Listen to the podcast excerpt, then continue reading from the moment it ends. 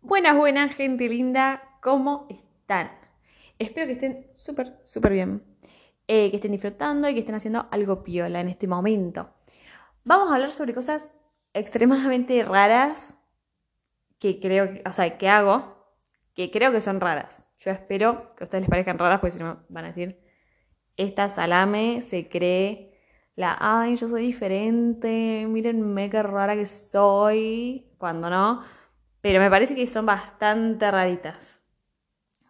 Por lo menos algunas. Por lo menos la mayoría. Y hay algunas ideas que son lindas. O sea, eh, sí, hay un poco de todo como siempre. Estos capítulos, mis episodios son, bueno, una mezcla de cosas. De cosas raras. Eh, así que empecemos. Una cosa rara que suelo hacer es lo que yo le llamo el modo fea. En el que yo salgo a la calle fea, como a propósito. O sea, no me esfuerzo por ponerme ropa linda, ni por peinarme bien, ni por nada. Uso ropa que eh, eh, por ahí es media de entre casa, media rancia. Y salgo a la calle así, derechita. No es que voy a salir toda eh, de recién despertada con, con la cara sucia, ¿no? Tampoco es la pavada. Eh, ni sucia, sucia no. Sucia jamás. Pero sí, fea a propósito. O sea, no es que me siento una diva total. Lo hago a propósito porque, eh, no sé, siento que le saca eh, cierto peso a lo estético. Porque muchas veces le damos mucho peso al estético y, y con esto siento que como que lo dejo de lado. Salgo a, pasarla bien, a disfrutar y también perderle el miedo a encontrarte con alguien estando feo. ¿Viste? Cuando decís, voy a salir así a la calle y si me encuentro con alguien y si me ve alguien que conozco o... O viste, siempre decís, y si me encuentro el amor de mi vida en la calle, yo vestida así, bueno, qué sé yo, si es el amor de mi vida, le tendré que parecer linda así, asquerosa, toda eh, de entre casa. Pero bueno, yo siento que le pierdo el miedo a eso, a lo estético, no sé. A mí me divierte mucho eh, y salgo como a divertirme. Obviamente no lo hago para ir a un lugar bien ni nada, pero por ahí voy al súper, voy a, no sé, hacer alguna boludez, que tampoco tengo ganas de cambiarme, o que después sé que voy a volver a mi casa y me voy a tener que volver a poner la ropa anterior, o no quiero salir incómoda, salgo así, en modo fea. Y a mí me divierte, divertido. Eh, así que bueno, recomiendo. Cosa número dos, escribir en las paredes. Yo tengo las paredes de mi pieza, están todas rayadas, eh, con frases que se me ocurren a mí, con frases de canciones, con dibujitos. Dibujo muy mal, pero siento que libero. Antes tenía, antes tenía las tres leyes de Newton en la pared. Creo que eso fue de las primeras cosas que escribí. O sea, primero hice unos dibujitos, qué sé yo. Eh, y después escribí las tres leyes de Newton. Gigante, las tres leyes de Newton ocupaban media pared y las borré después porque entre que me las aprendí y ocupaban demasiado espacio, tío. No, no, no podía poner nada más porque estaban las tres leyes de Newton ahí. Eh, así que, mm, así que bueno, lo recomendable es hacerlo con lápiz. Yo, por ejemplo, me encanta que tengo un lápiz de carpintero, eh, muy lindo, y escribo con eso normalmente. Se borra bastante fácil. Con agua y, por ahí media agua con jabón y un trapito, se borra el toque.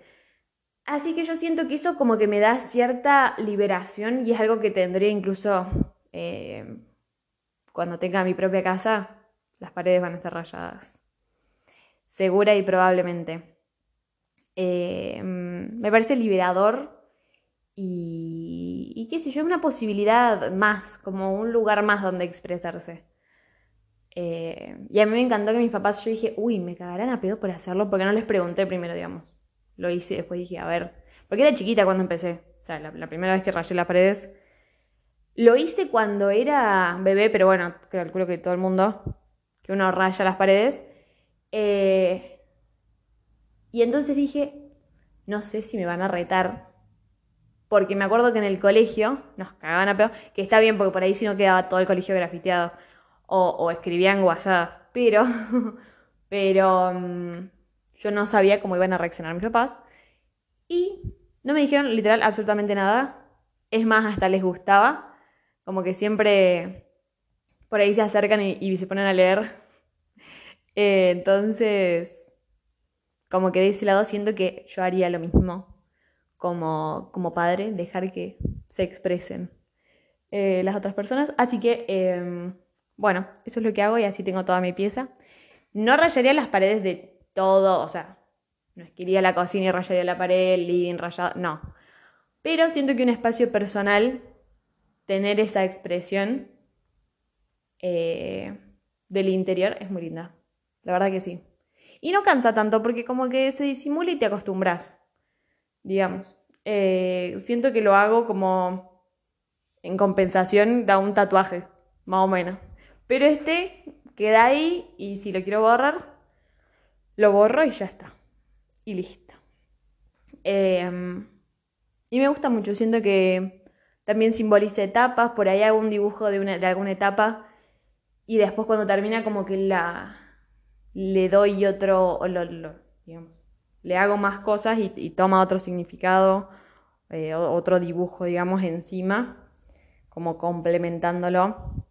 Em, y eso sirve para un montón de cosas, cerrar ciclos, expresarse, divertirse. Una vez estaba muy enojada, zarpadamente enojada, no me acuerdo por qué, y rayé como así con mucha bronca, hice como una mancha, no totalmente negra, pero como muy rayada, súper liberador, súper recomendable.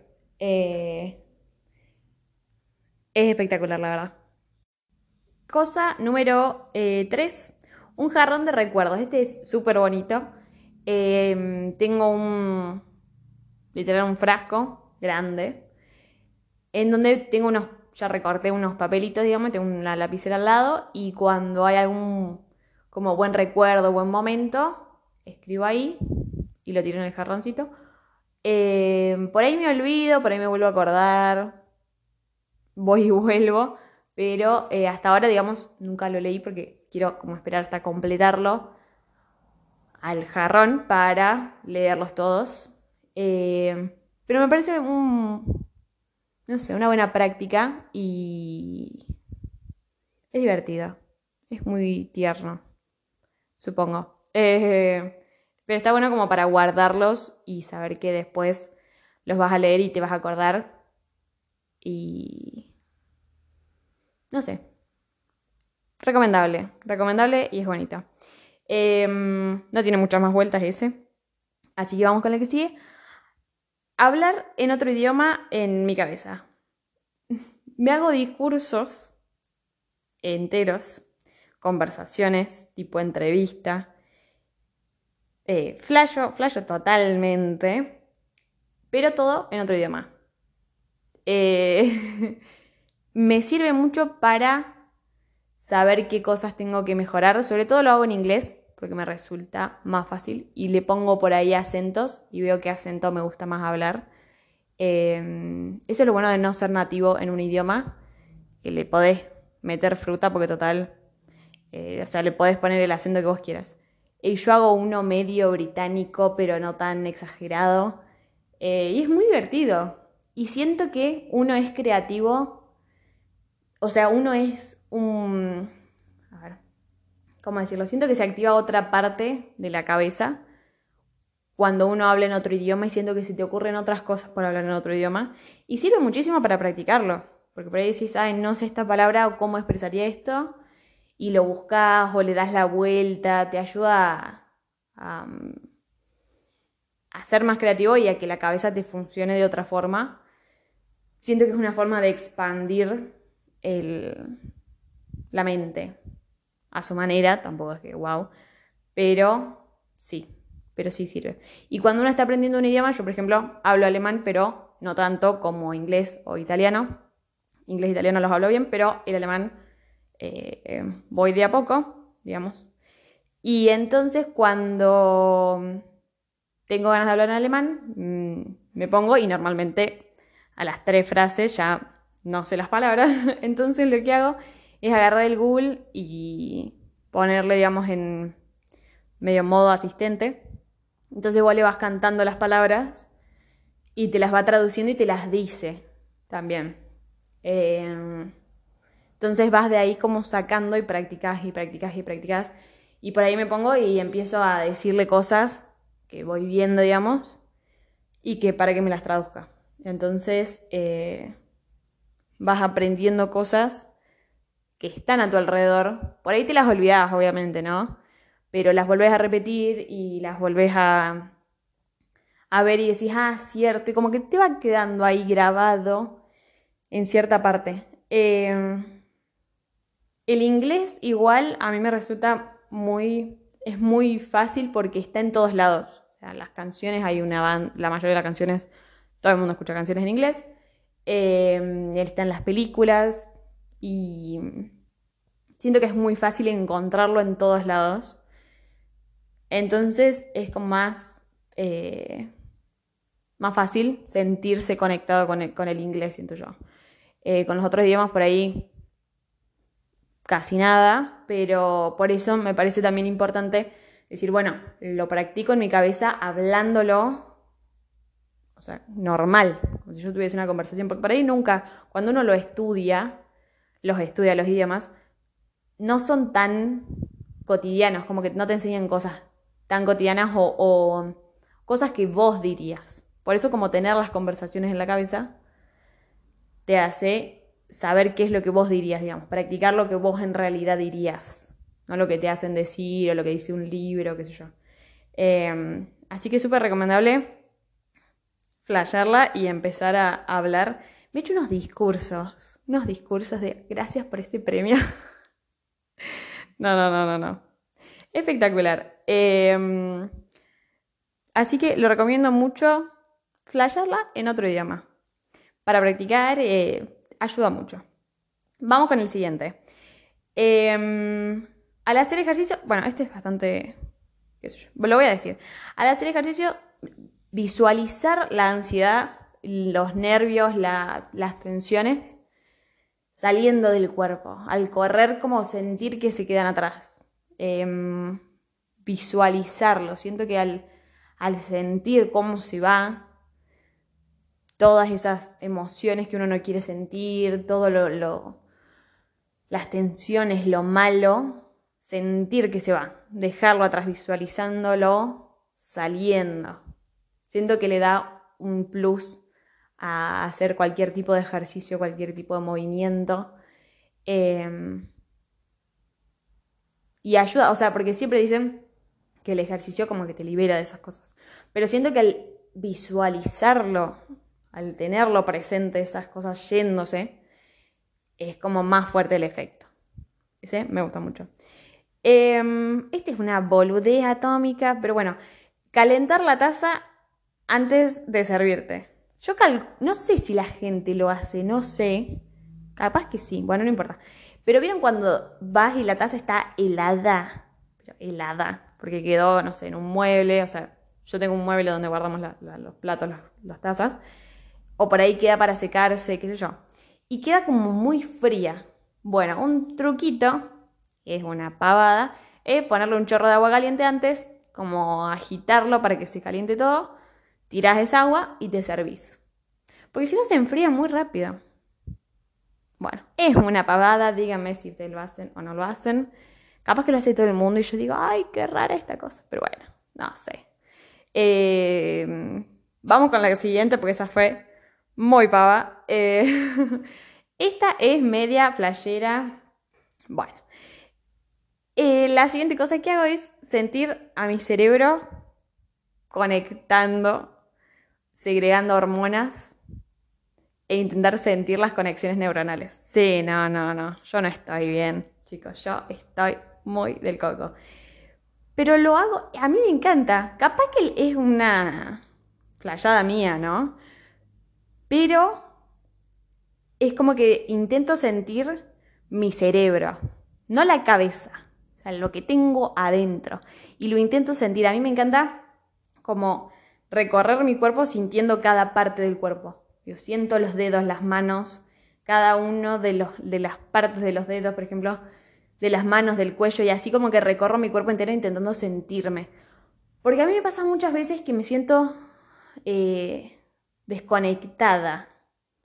Como que mi cuerpo y mi mente o mi, mi alma, lo que sea, van como por, por caminos separados.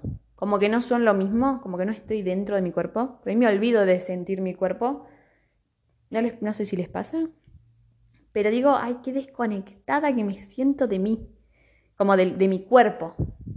No somos nuestro cuerpo, pero, eh, ni tampoco nuestra mente, pero igual, como que en cierta parte, bueno, en este plano, en esta realidad, em, este es mi cuerpo, mi cuerpo, mi mente y mi alma están dentro, mi mente y mi alma están dentro de mi cuerpo. Entonces es como mi, mi estuche. Y bueno, yo lo que hago es eso, es intentar sentir todo mi cuerpo y eh, intento sentir mi cerebro. Como para chequear que esté funcionando bien. Entonces, por ahí em, hago algunas cosas e intento como sentir cómo hay ciertas hormonas, las de la felicidad o no, sobre todo las buenas, digamos, em, o intento hacer que se segreguen. Capaz que no, ¿no? O sea, seguramente yo le estoy requete flayando, pero a mí me gusta y se siente como una... Yo lo que siento es como una cierta como electricidad, como un ruidito medio raro, como medio de... Sí, de chispita, de arena, una cosa así. Como que hace un ruido muy particular, según yo. Y, y bueno, visualizo todas esas como conexiones. Cuando se me ocurre una buena idea, como que intento sentir a mi cerebro trabajando eso, como eh, que, se está conectando, moviendo y pensando eh, y que, funciona, como que intento sentirlo funcionando. Porque el cuerpo por ahí es un poco más fácil, uno corre y lo siente y sabe que está funcionando. Eh, se mueve y sabe que está funcionando. Pero la cabeza es diferente. O sea, el cerebro no es tan fácil, o sea, no es tan literal, digamos. Uno sabe que la cabeza le funciona, pero bueno, intentar como sentirlo más o intentar provocar que funcione. Bueno, esa la, dejo ahí una playada total, pero es muy divertido. Em, y por último, lo que estoy últimamente buscando mucho es tener las manos y los pies como curtidos. Porque siento que em, que el, mundo moderno eh, nos hace perder cierta, eh, cierta cosa salvaje que tenemos. Eso voy a hacer un episodio, el próximo episodio va a ser ese, de una teoría que tengo de que deberíamos volver a eh, nuestra, nuestra cosa primitiva. Todo surgió por un comentario porque estamos viendo el partido de Boca y una amiga dijo, ay, qué qué simios, como qué, qué primitivos, que es como, qué primitivo que es ese como gritar así desaforadamente. Eh, que, que como, claro, qué antiguo que es. Yo dije, sí, pero ¿está mal? Bueno, así que todo se va a venir una teoría sobre eso. Y entonces para mí es, eh, no sé si esencial, pero es súper interesante volver a eso que alguna vez fuimos. Entonces, em, lo que estoy haciendo últimamente es eh, caminar descalza. Estoy caminando mucho descalza. Porque si no, siento que los pies se debilitan, las manos se debilitan. O sea, uno usa mucho las zapatillas y perdes contacto con el piso. Así sea el piso, no, no la tierra. Que también estoy mucho con las patas eh, sobre la tierra, todas sucias, qué sé yo, bueno, después se lava, eso también como, después me lavaré las patas y ya está. Eh, pero me voy a ensuciar, ¿se entiende? Voy y me ensucio. Voy y corro, voy y me pincho, porque me pincho cada, cada vez que salgo al pasto. eh, y ando con las patas así. Pero bueno, de pincharme y pincharme y pincharme, alguna vez me dejará de doler y cada vez tengo más, em, más curtido el pie, se tiende más, más durito y, y no me pincho tanto. O sea, me pincho, pero no lo sufro tanto, o sea, cada vez se sufre menos. Y las manos, con las manos lo que estoy haciendo es em, agarrar una rama de un árbol que tengo en mi casa y eh, colgarme por un tiempo. Y como recorrer la rama, digamos, o sea, em, tener, tener ese, ese tipo de agarre que hace que te salgan un poquito de callos. Bueno, eso. Quiero, quiero tener las manos fuertes. Em, no sé por qué, la verdad, me surgió últimamente todo esto. Em, pero me parece que, volver. Bueno, ya voy a hablar de todo esto en el capítulo que sigue. Eh, sobre todo lo primitivo, mi teoría y, y algunas cosas que hago. Em, pero bueno, el consejo, o sea, en este, en este punto el consejo sería anden con las patas descalzas o con medias, pero como sin zapatillas. Y usen las manos para que se les, se les curtan.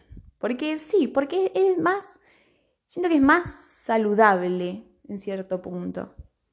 No sé, chicos, no sé. bueno, acá termina el episodio de cosas raras, ideas raras que hago. No sé cómo le voy a poner todavía el capítulo. Eh, ustedes ya lo saben porque lo están viendo. Pero, bueno, se verá. Em, muchas gracias por escucharme, espero que les haya gustado, les haya servido. Em, cualquier cosa rara que ustedes hagan, bueno, pueden mandarlo a arroba la voz que te acompaña, es N-I-A, acompa N-I-A, porque no se puede poner la ñ eh, en Instagram, así que eh, nos vemos en el próximo episodio. Sean eh, muy felices. Les mando un besito.